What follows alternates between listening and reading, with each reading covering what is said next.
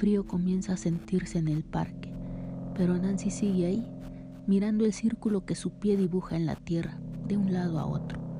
Han pasado cuatro horas y seguramente Daniel la estará buscando con la cara roja. Siempre que está de mal humor su cara es roja. Nancy levanta la mirada, se está oscureciendo. Una niña pasa en bicicleta sonando su campanilla. Nancy recuerda.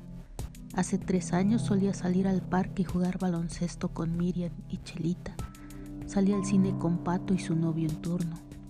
Se colaba a las fiestas con Tania, Lola, Ada y con Ed, y los domingos paseaba con sus hermanos a lugares abiertos. Miró al suelo y le dibujó al círculo pies y manos. Soy una gorda, pensó. No recordaba en qué momento se enrolló con Daniel estaba tan borracha aquella vez que despertó a su lado preguntando su nombre. Daniel la fue envolviendo en su mundo, en ese mundo pequeño, en ese que era un departamento con dos recámaras, cocina y baño, y comida china de servicio a domicilio, en días enteros sin salir de la cama, en besos que queman y manos de terciopelo. No supo en qué momento Daniel comenzó a controlar su vida no puedes ir. Vamos a terminar un trabajo. El tiempo fue pasando y por unos momentos de lucidez recibió jalones al brazo y golpes en la espalda.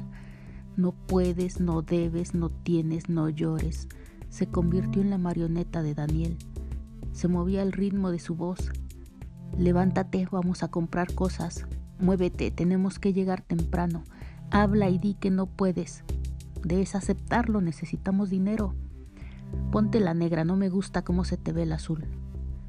Una marioneta que aceptaba todo, sin protestar, hasta el hecho de que Daniel saliera con alguien más. ¿Qué carajos haces ahí? La voz de Daniel le hizo enderezar de golpe la espalda, como si le hubieran jalado el hilo de la cabeza. Levántate y ven conmigo. Los hilos de pies y manos hicieron lo suyo. Sintió un fuerte tirón en el brazo. ¿Te he dicho? No salgas sin avisarme. La próxima vez no saldré a buscarte. ¿Oíste? Subió y bajó la cabeza sintiendo y se dejó llevar por su titiritero.